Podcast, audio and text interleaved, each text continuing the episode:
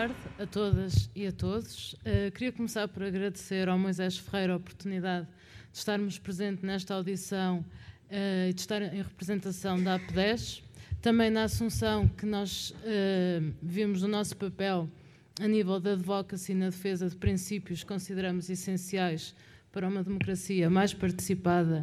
que visa o acesso a serviços e direitos básicos a todas as pessoas. Uh, provavelmente, para quem não conhece, começo por apresentar a AP10, que é uma ONGD que trabalha no desenvolvimento integrado de comunidades,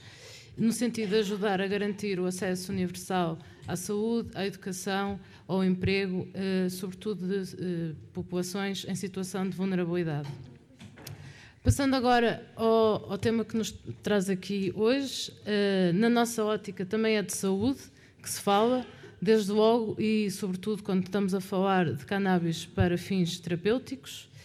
Com efeito, o artigo 64 da nossa Constituição da República uh, diz logo a garantia de, do direito à saúde,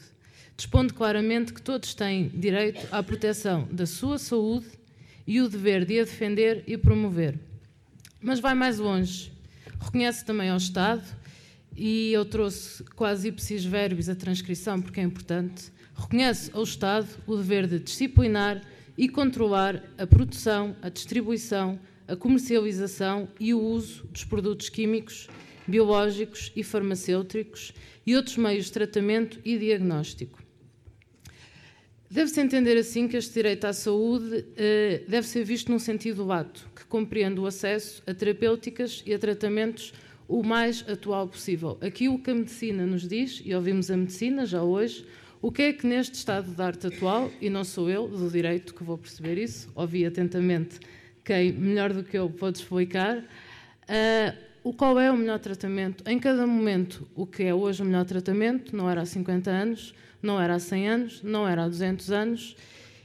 e da parte do Estado, como, como eu referi, há aqui é um dever de acompanhar um dever de garantir a todos, de garantir a todos o acesso, a igualdade de oportunidades a este tratamento. Eu, enquanto cidadã portuguesa, se eh, tiver uma doença, quero acreditar que no meu país vou encontrar o acesso a todas as terapêuticas atuais, eh, de acordo com o melhor estado da medicina. Eh, e perante exatamente eh, o que nós ouvimos, o uso terapêutico da cannabis, os seus benefícios são subejamente conhecidos, estão estudados, como nós ouvimos. Realmente parece que se quer instalar aquele mito. Ai, não sabemos muito bem como é que é, como é que não é, mas parece que não. Parece que a medicina já tem subejamente estudos uh, que apontam nesse sentido. Tem então de se entender que o acesso à saúde também deve contemplar o acesso à cannabis para fins terapêuticos, devidamente prescrito e acompanhado por profissionais de saúde. E ouvimos aqui como esse acompanhamento é importante, como as variedades em causa vão ser importantes nesse tratamento, como o autocultivo pode ser é importante para os pacientes, o controle da qualidade muito importante. E outra Outra questão também que nós temos observado é, no geral, uma mudança de paradigma. Um dos sinais eh, inequívocos vem precisamente dos movimentos de legalização em cada vez mais e mais países, desde logo na Europa, mas não só. Mas também, eh, e curiosamente, uma mudança de paradigma da ONU, que eh, tem apoiado o fim de um discurso proibicionista e repressivo, e que mais do que uma guerra às drogas tem sido cada vez mais uma guerra contra as pessoas.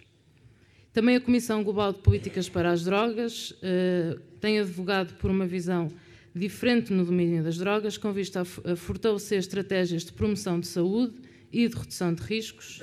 a que crescem cada vez mais personalidades que vêm eh, aderir precisamente às estratégias de promoção da saúde e da redução de riscos. Em Portugal, isto também já foi aqui referido, eh, já contamos com uma grande plantação de cannabis para fins terapêuticos e duas outras, de acordo com as notícias, estão aprovadas e a aguardar a autorização do Infarmed, mas curiosamente, e como também já se disse, nada vai ficar em Portugal. São de capital estrangeiro, destinam-se a mercados externos e então nós questionamos-nos perante este paradoxo. Uh, há aqui uma desproporcionalidade no acesso à saúde, no acesso a terapêuticas e eu atrevia-me até a dizer uma violação do princípio da igualdade. Uh, pois, por, por, um lado, não estamos a permitir ao cidadão poder usufruir das potencialidades da cannabis para fins terapêuticos, ponto 1 um, e o primeiro, mas também não estamos a permitir a abertura desse mercado. Não estamos a permitir a devolução de um cultivo ancestral que já foi feito em Portugal, não estamos a permitir que muitos dos nossos agricultores possam aceder também a este mercado. Uh, não enquanto profissional na área da redução de riscos, uh, não podia também deixar um pouco, trazer um pouco da minha experiência, que já pode fugir um, à questão que estamos aqui a falar, mas penso que o convite que nos foi dirigido também foi um pouco para falar da minha experiência na redução de riscos e da AP10. Um, nós consideramos que a discussão não se deve encerrar na vertente da saúde, no entanto, este argumento não pode ser nunca esquecido, não pode ser nunca descurado. O, a minha experiência de trabalho nesta área, tanto é nos contextos festivos como em meio prisional, e uh, o que eu observo, e os meus colegas na redução de riscos, nós observamos todos os dias na linha da frente, no terreno, o acontecer de muitos dos argumentos que nós discutimos aqui, numa sala, à distância de muitos quilómetros da realidade, e nós observamos realmente na linha da frente. Por isso, não é de estranhar que seja muitas vezes a sociedade civil, que sejam muitas vezes os profissionais da redução de riscos a trazerem estes argumentos e a trazerem uh, contributos para a discussão. Desde logo, as taxas de utilização de substâncias psicoativas ilícitas permanecem elevadas em todo o mundo e Portugal não é de toda exceção. Mas, acima de tudo, os riscos a que as pessoas estão eh, expostas quando utilizam tais substâncias, e também já ouvimos aqui, eh, desde logo pela falta de controle das mesmas e até pela sua colocação numa situação potencialmente criminógena. Então, quando estamos a falar de alguém que necessita de uma substância de um ponto de vista de saúde, é, atrevo-me a dizer que é quase criminoso ter que sujeitar a uma situação dessas. O facto da cannabis ser ilegal impede, de facto, que haja um controle da qualidade da substância, não só em relação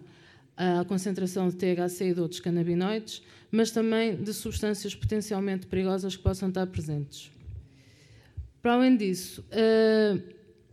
também observamos no terreno que muitos utilizadores mesmo quando podem percepcionar a utilização de uma substância como potencialmente uh, problemática, têm vergonha, barra medo, barra muitos outros sentimentos de aceder a serviços de saúde que já estão institucionalizados, como por exemplo o CRI ou qualquer outro.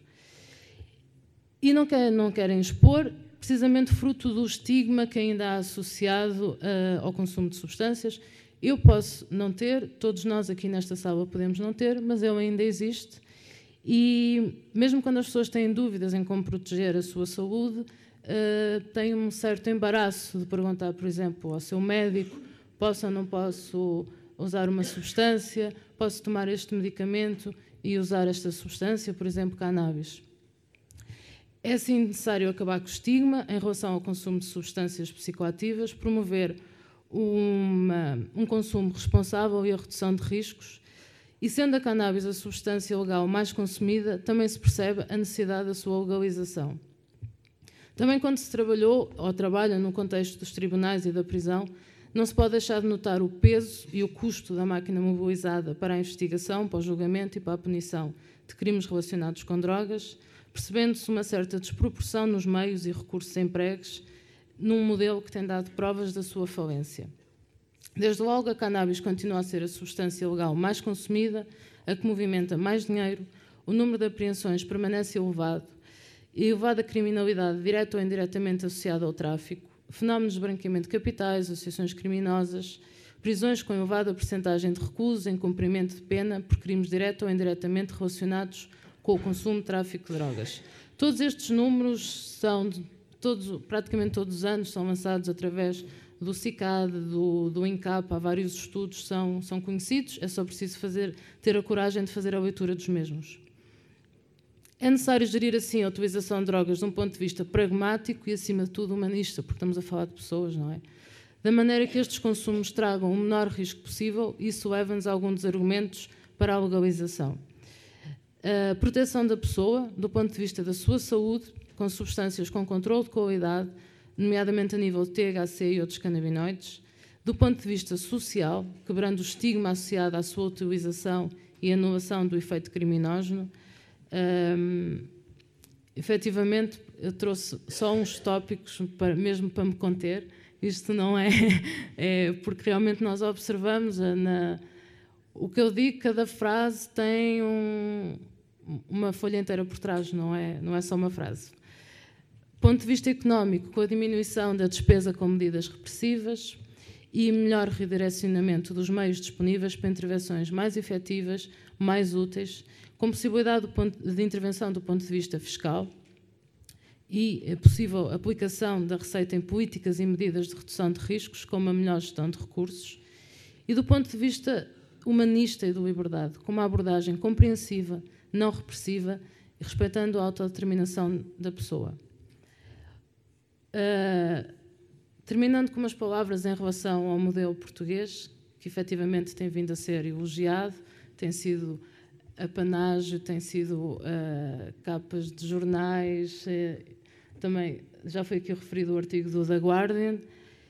mas está na hora de ir mais longe, e mais uma vez quem trabalha no terreno sente isso quase todos os dias, por forma a podermos continuar a ter um modelo de políticas de drogas e um sistema legal progressista, porque uh, não podemos ficar por aqui, se queremos chamá-lo de progressista.